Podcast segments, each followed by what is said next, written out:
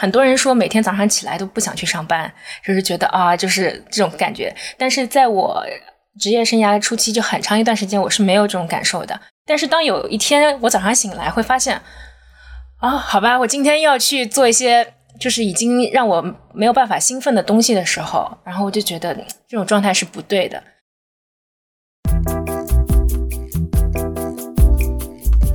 你好，你正在收听的是《语境》，一档鼓励将人们置于他们所处的具体环境来理解个体选择的播客节目。我是徐静爱，《语境》采用季播的形式，第一季总共七期节目，将邀请七位年轻人分享他们的转行故事。七位分享者来自不同的行业，有着不同的教育经历和家庭背景，相同之处在于他们都在二十五至三十五岁之间完成了较大跨度的职业转变。请记得，我们好像是在聊职业选择，但他一定会把我们带到。更远的地方。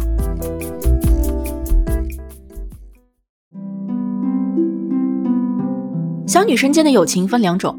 一种是课间陪你上洗手间，放学一起回家的；还有一种是在你失落时给你鼓励，在你跑不动八百米的时候陪你一起跑的。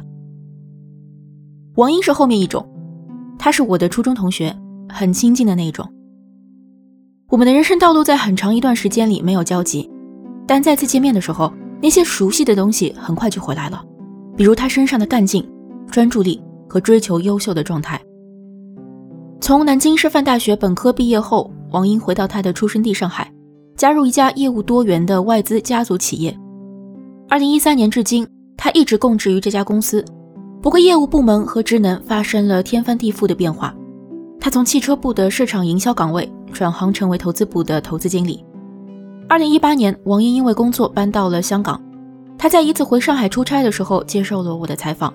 我也在后来造访香港时和她进行了第二场对谈。所以在今天这期节目中，你可能会听到来自不同现场环境的声音素材。如果你在转行路口徘徊不定，王英的经历可能会提供有益的思路和鼓舞。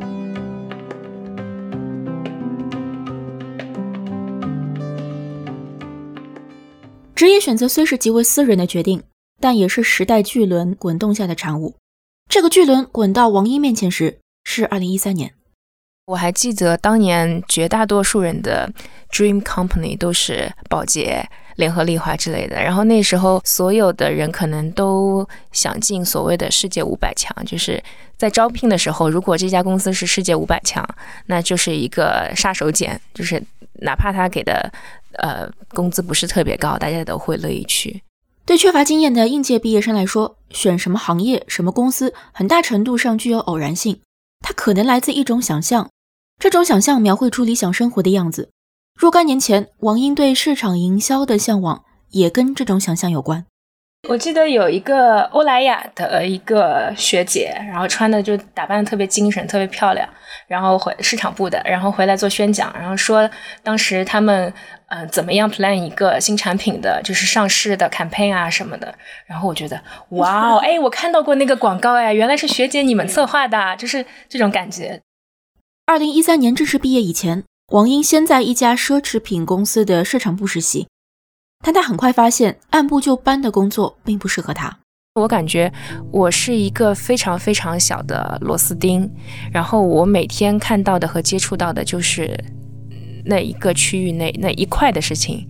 就是很简单的，他把职位拆的分得很细，你只要做好那些就好。很多从事奢侈品行业的都是家境比较好的，然后呢，可能从小就是习惯了。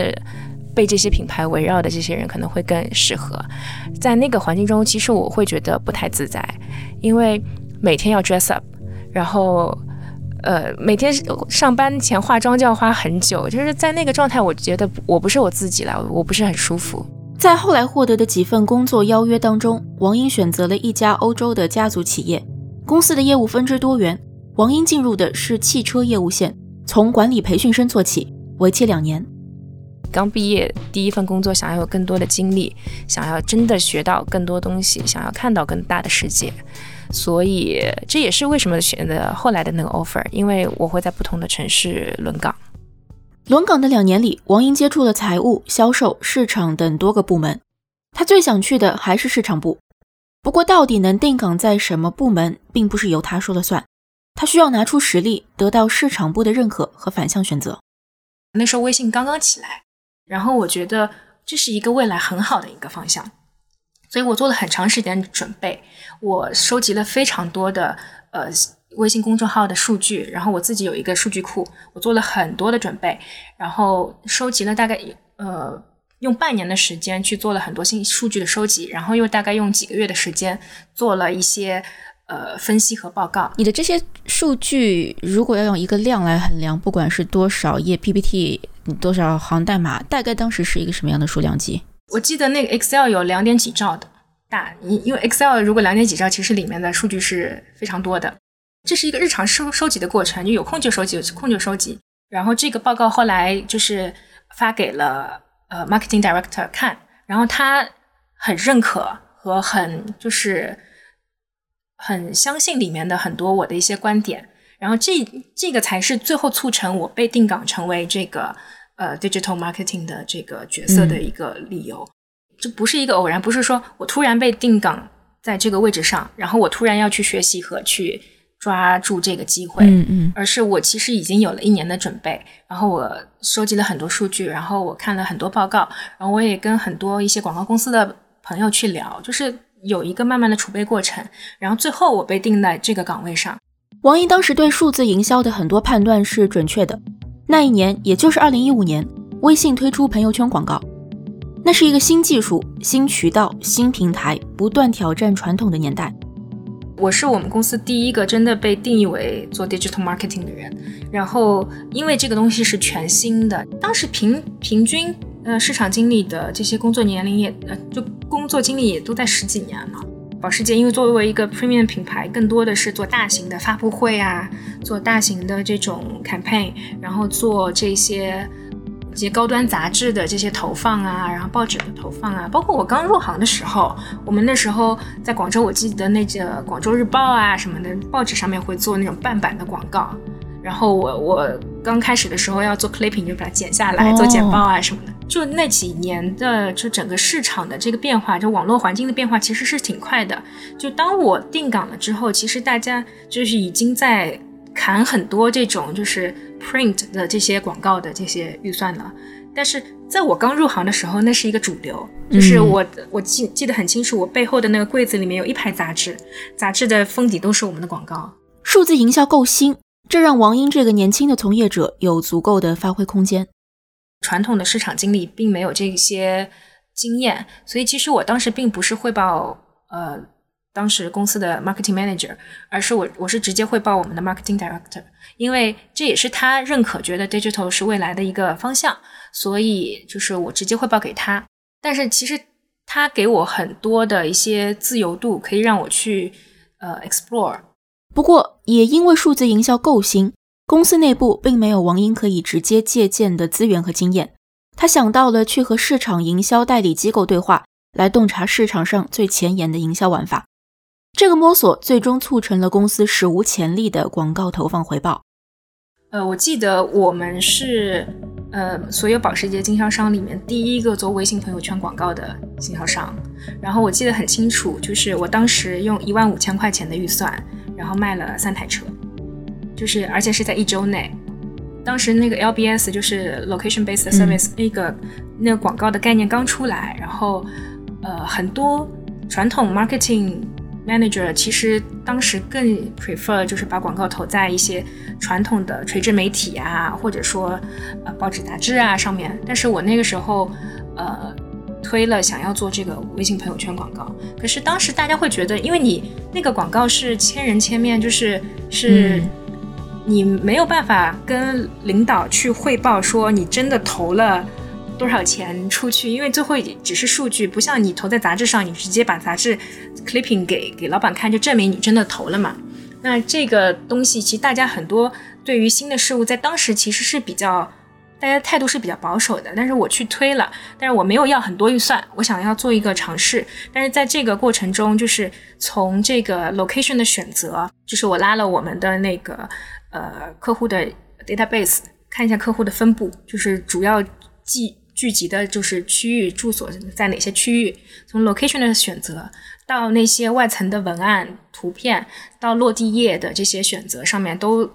做了很多的思考和就是设计在里面。然后最后就是这个广告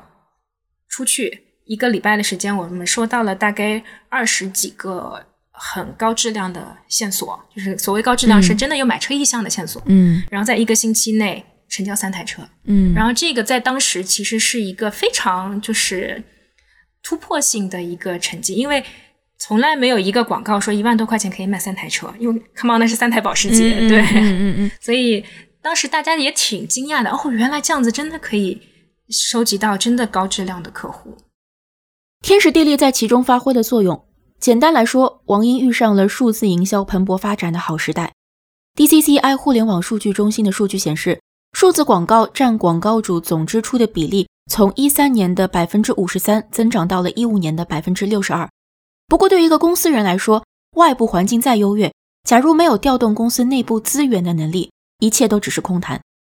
你怎么去拿到，比如说你老板或者说批你预算的人的信任和支持？就你你怎么从他们手上去拿到你所要的这些资源？这是一个就是滚雪球一样的，就是比如说最初你有一万五，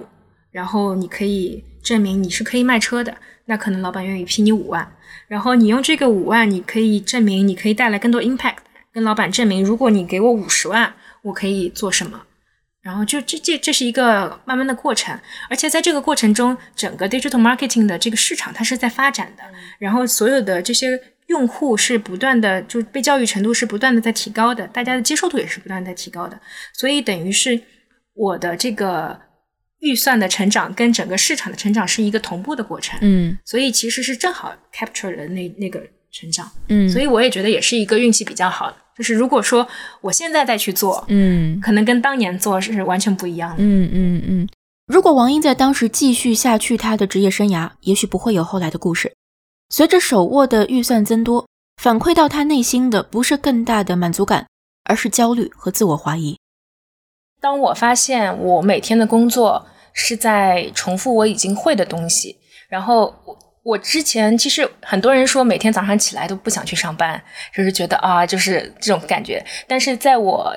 职业生涯初期，就很长一段时间我是没有这种感受的。我是每天早上起来，哦，我好期待去上班。我今天又有哪些东西要做啊？有哪些活动？有什么新产品要呃新车要发布了？有什么 campaign 要做了？就是我脑子里已经在就是过今天要做的事情了，我是很有动力去上班的。但是当有一天我早上醒来会发现，啊，好吧，我今天要去做一些就是已经让我没有办法兴奋的东西的时候，然后我就觉得这种状态是不对的。其实不到四年的时间，我就已经成为了保时捷经销商集团的市场经理。嗯然后当时的我可以影响千万级的预算，嗯然后也可以创造上亿的营收。然后那个时候，其实我等于就是不用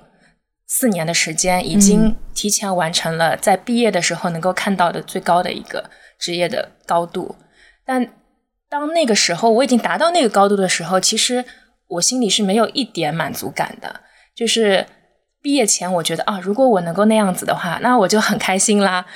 但是真的到了那个状态的时候，觉得就是没有得到那种当时觉得自己会得到的满足所。以你当时有这种不安感的时候，你有主动去做一些什么工作，就主动去做一些什么探索吗？嗯，我开始打开了招聘网站，然后我想看一下，就是，嗯，然后然后我有跟一些猎头聊，就是我想看一下我这样子的状态放在市场上是一个什么样的一个竞争力，因为我中间没有换过工作，就没有换过公司，所以我并不清楚在比较大的行业或者外部环境里面，我处于一个什么样的位置。嗯或者说在其他公司还会有哪些架构，有哪些角色是我不知道的。嗯我是开始去想了解外面的世界，而不是说我每天只想着把我自己的这个手上的工作来做好。因为当时其实对我来说，做好手上工作是一件很简单的事情。你还记得你打开招聘网站的时候，你你搜都是在搜些什么呢？我记得我先是搜了汽车行业的这些呃相关的工作，我先去比较了一个是我在其他公司我相同的职位的一个呃 JD 是什么样子的，然后大概的一个 package 是什么样子的，那我可以比较直观的来对比我自己是处在一个什么位置上，然后另外我会去看，就是除了我所在的这个行业 digital marketing 之外。现在招聘网站上面最火的，或者说最多的需求的是什么样子的一个角色。但是搜下来之后，我发现其实，在就是当时的那个环境里，digital marketing 就是最火的。就是人才需求量就是最大的。我当时如果说愿意跳槽，我可以就是一下子拿更高的配去其他的公司，完全没有任何问题。但是我仔细看了，然后也和猎头聊了，就是整个 package 可能会更好，你承担的这些责任可能会更多，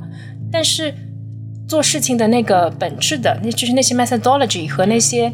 呃核心的东西其实是没有什么改变的。然后我就在问我自己。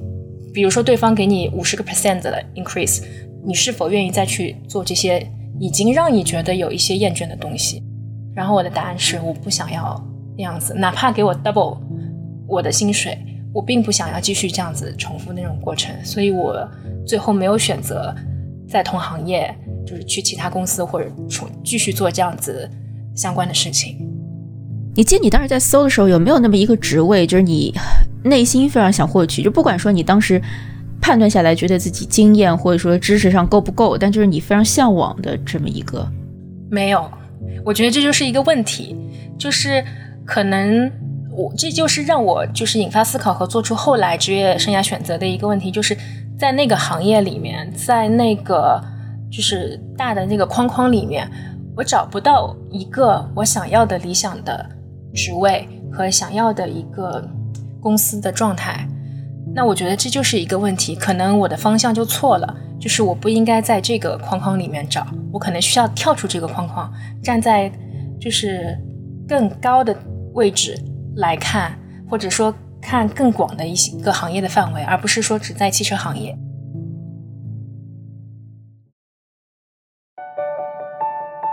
在获得备受认可的业绩后，王英反而感到焦虑和缺乏挑战。这种焦虑最后会把他带到哪里？作为一个没有任何金融背景的人，他如何最终踏入金融行业并成为一名投资经理？转行之后，他如何对抗自卑和沮丧？我们将在本集下半部分中继续王英的故事。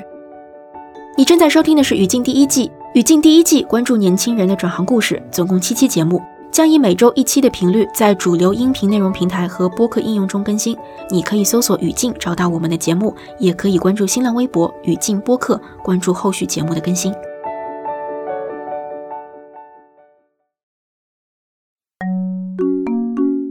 就在王英开始探索外部机会的时候，他发现自己公司所在的集团成立了新的投资部门，一个正在招聘中的岗位让他激动不已。这是个投资经理岗位，需要求职者对内地市场具有极高的洞察力。王英认为他的机会来了。我其实之前在做 digital marketing 的时候，我很多就是到后期，很多时候感觉有一些郁郁不得志，是因为我知道很多方法，我知道很多的就是想法，但是我只能在卖车，就是我只能应用在这一个行业里面。但是我知道我懂的这些东西，可能可以帮助更多的。行业或者更多的产品来，就是在这个市场站稳脚跟，或者说，我通过这些数据、这一些洞察了解到的东西，可能可以用在更多决策上的，就决策层面的东西。所以，我当我发现这个职位、这个机会的时候，我是很兴奋的。但与之而来的还有不安，因为它是一个投资经理的角色，所以它是需要你有。呃，相应的财务的知识，这些金融的知识，但对于我来说，我完全没有。就是我本科学的是日语，连高数都没有学过。然后，呃，毕业了之后学的，呃，做的又都是市场相关的这些工作，跟金融跟这些八竿子打不到一起的。那在那个时候，就是我申请了这个职位，但是我心里其实是很不确定，我是不是够 qualified。或者说，我觉得我自己可能不够格，但是我还是想去试一下。这份让王英激动但又不太确定的工作，主要职责涉及两个方面：一是投资机会评估，它涉及市场尽调、产品和商业模式评估以及财务预测；二是投后管理，需要去帮助被投资的企业改善运营。王英在分析后认为，自己虽然没有金融领域的直接经验。但一些基本逻辑和他此前在市场部门的工作是相通的。说实话，其实之前做市场也也是拿费用，就是跟投资的逻辑其实是一样的。我要花钱，然后我要有 return，就是很多的这些东西是相通的。需要指出的是，这虽然是一个驻地香港、面向全球招募的职位，但日常打交道的对象主要以市场在中国内地的企业为主。王英意识到了他的优势，扬长避短，也帮助他更好调节面试中的心态。我会在想，为什么公司愿意就是。最后把这个 offer 给我这样一个没有金融背景的人，那他看重的是我身上的一些什么特质，和他希望我创造的是什么样的价值？那我觉得我最后 figure out 是，我是一其实是一个桥梁，是帮助这边的团队去了解大陆市场，了解那边的消费者的这个一个桥梁。然后我也是这个大陆的这些消费者中的一员，就是我的很多的直观的感受和很多的想法，其实可以代表。和反映出很多东西，但是这些东西可能是，呃，如果你只是在香港的团队，你靠 Google 可能是完全没有办法搜索出来的信息。那我会觉得，我慢慢开始摸清楚和找到自己的定位，然后也会知道我在哪些东西可以补。虽然理性层面做好了准备，但正式入职后，王英还是感到了明显的落差。不过，往往是在这种充满巨大变化的过程里。一个人的弹性和自适应能力才会真正表现出来，而这种能力往往决定了故事走向。其实刚来的前三个月吧，我还挺自卑的，因为来了之后发现同事们都好厉害，就是各种 CFA、CPA、MBA，各种 Doctor，然后，呃，然后我就是一个就是。呃，小土鳖，还是个本科生，还是个本科生，对。然后就是觉得啊，就是怎么比呀？就是人家个个都就是不是不是学霸，都是学神了，就那种。在看那些表格的时候，我会觉得啊，我不知道我要花多少时间才能追上他们的脚步。因为像 CFA，就是通过 CFA，基本上平均要花一千个小时。然后我会觉得，我要怎样才能够追上这一千个小时？然后觉得，感觉面前有大山，就是我我不知道我什么时候能够翻过这个山的感觉。所以你最后是怎么消化这些你当时的沮丧的呢？化沮丧为这个动力啊，就是只是停在原地沮丧或者去抱怨是没有用的，那就只能一点点来，能解决多少解决多少，能往上走多少。你当时做了什么呢？具体就是发愤图强学习呀。我基本上周末会在自习室从早上十点待到晚上十点，两天一天两天。最初来的这个半年到一年的时间吧，其实我基本上是没有周末的，就是我的周末都是在自习中度过的。我会去看那些 CFA 的材料，然后我会呃利用这这些时间去补习我所欠缺的这些知识。找到释放压力的方式也很重要。我觉得其实我是一个就骨子里比较乐观的人，所以我不太会让自己在很负面的情绪就是待很久，就是自己会有一个内部的自动调节，就会会想办法让自己开心一点。还有一点是，我觉得就是你你让自己开心的方式是什么呢？呃，吃美食，以为是买买买东西 烧，买东西也可以，就是做任何我觉得可以让找到每个人自己得找到，对，就是可以让你自己开心起来的那种方式。然后我会觉得我是一个可以 handle 压力的人，然后我也不是一个就是太在意别人怎么看我的人。我觉得这些因素加起来会让我比较快走出那种呃。那种沮丧吧，因为其实那种沮丧真的不是来自于外界的，真的不是就是我在意别人怎么看我啊，我会在意同事怎么看我，在意别人怎么看我，真不是，只是觉得自己可能为什么还为什么不会这些，为什么学习的这个速度没有自己想象的快，或者说就更多的是内在的东西，但是内在的东西，我觉得是我自己可以承受去 handle 的，我觉得。整个过程，我不会说有非常明显的，就是我做了什么事情，然后我把自己的心态给调整过来。我觉得就是一个很很自然的过程。我觉得压力大了，我就稍微放松一点，做一些让自己开心点的事情。然后我不断的在学习，然后每每次有学掌握一点新的东西，学习到一点新东西，我就会有一些满足感。王英的适应能力和迎难而上的素质，在很小的时候已经伴随他。幼儿园的时候，那个呃有拍皮球比赛，然后呃我。我们班有小朋友拍的特别好，我就好羡慕。但我那时候完全不会拍，然后我我也不知道哪来的勇气，就是跟老师报名了，我也要参加拍皮球比赛。然后老师说你都不会拍，不管我就要参加比赛。那参加报了名之后，就是就求着我我爸买了一个皮球，然后每天在就是家里那时候住那种呃石库门房子，就有有个院子，那每天在院子里面拍拍拍，就是大概。从一开始只能拍一两下，到后面可以一直拍，然后饭都不吃，在那边拍皮球，然后最后拿了幼儿园拍皮球比赛的第一名。你爸妈当时会，就是说这孩子魔怔了，就是做什么事情都是。他说：“不就拍拍个皮球嘛，就不拿冠军也没关系。”我说：“不是拿不拿冠军的问题，就是我就是想要学会拍皮球。所以这个东西其实不是你的父母灌输给你的。呃，不是不是，包括我小时候练书法也是的，是我跟我爸妈说我想要想要练字的，我喜欢。然后我手上茧到现在都有，就是当时练练字的茧。那个暑假的时候，每天可能会花。”每天可能会花四个小时就站着在那边练字，然后因为其实书法是一个就是日积月累的过程，是需要很长的时间，就是一从量变到质变的一个过程，所以我就是可能比别人学习的时间会短一点，人家可能呃五六岁开始练，我是小初一开始。那但是我会比别人花更多的时间去练，所以其实，在很短的时间内也可以达到一个比较好的一个状态。从上海到香港，从市场营销岗位到投资部门，王英的生活也随职业和城市的变化发生了改变。其实我有想过，就是做出这个决定等于是一种新的生活的开始，但是我当时并没有去深的想新生活是什么样的状态，因为我并不想去。呃，立 flag 或者说去设定一个期望和状态，我是比较想去在这个真的过来之后再慢慢探索这种状态的。然后我也并不害怕这种不确定性，因为我有我是那种有自信，我在任何地方都可以好好的活下去的那种人，所以。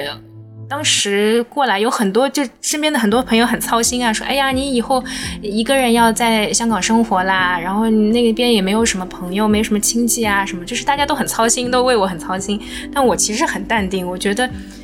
挺好的，就是我可以探索一种新的生活方式。然后我过来了之后，发现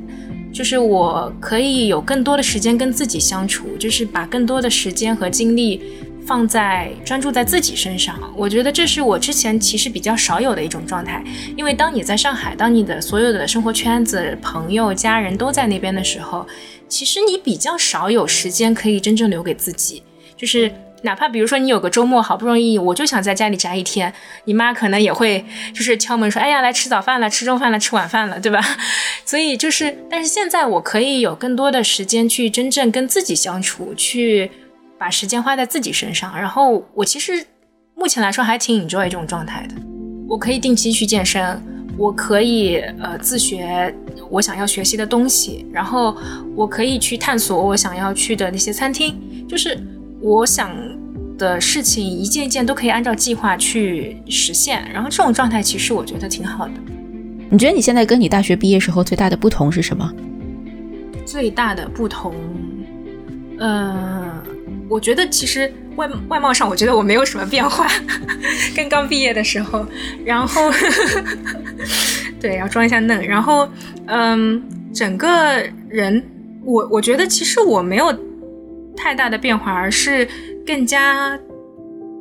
内心的强大吧。就是我越来越不会在意，就是外界对我的评价，然后也越来越有自信，就是嗯。可以在任何地方生存下去，因为其实我印象挺深。我刚毕业的时候去广州的时候，其实心里很忐忑，因为从来没有去过就是南方城市生活，然后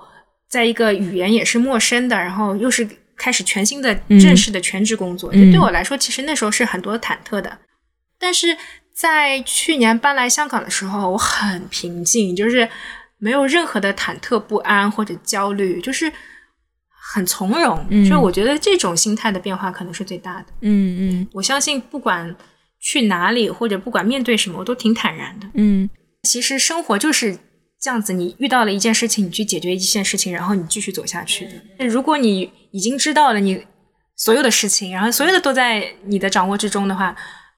你其实是在原地踏步的。和许多在大城市土生土长的孩子不同，王英很早有了成熟的理财观念。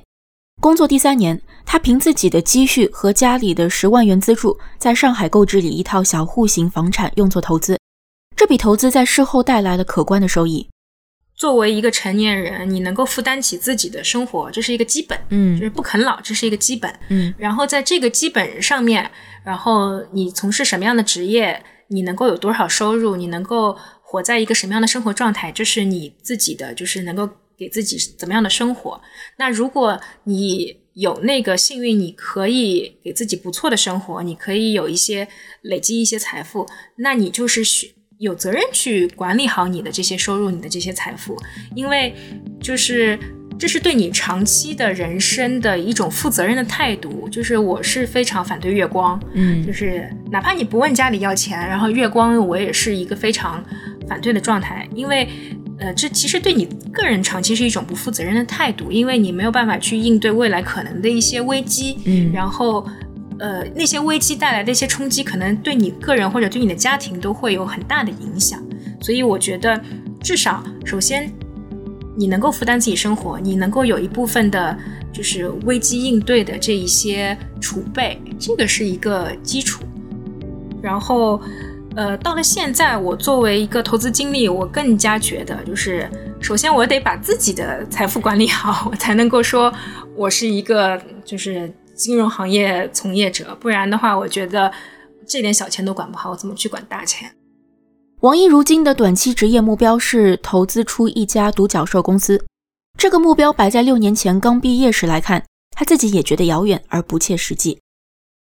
其实我觉得是因为人是会变的，就是当你的经历阅历不同，你所在的位置不同，你看到的东西不同，你想要的东西也会不一样。就是当你在毕业前，你还是一个学生的状态的时候，你能够看到的，你觉得很光鲜亮丽的东西，可能就是那些来校园宣讲的那些所谓成功的呃学长学姐们他们所在的那个高度，然后你觉得他们站在台上是闪闪发光的，你希望有一天自己也是成为那个样子的。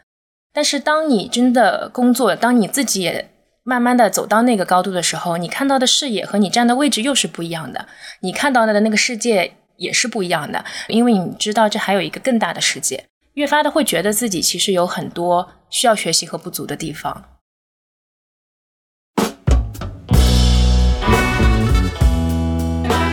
你正在收听的是《语境》第一季，在本季中，我们聚焦年轻人的转行，请记得。我们好像是在聊职业选择，但它一定会把我们带到更远的地方。我是徐静爱，本期节目由我编辑和制作，由上海 P Two 创客中心提供场地支持。你可以在主流音频内容平台和播客应用中搜索“语境”找到我们的节目，也欢迎通过新浪微博“语境播客”关注后续节目的更新。对了，在说下期见以前，我还想推荐一个英文播客《One in a Billion》。这是一档关于在美国生活和打拼的中国年轻人的播客节目。制作人 Mabel Chan 是我的导师，他曾经获过多个美国广播新闻领域的大奖。Hello everyone, I'm Mabel Chan, Chen Meibao. We're back for season four of One in a Billion, a show about Chinese millennials in America. We talk to writers, producers, and entrepreneurs about what they do, what makes it hard how they make it better, and what really matters. One in a billion 也是激励我制作语境播客的原因之一。你可以在包括苹果播客在内的主流播客应用中找到这档节目。更多信息可以参见本期节目的文字描述。我们下期见。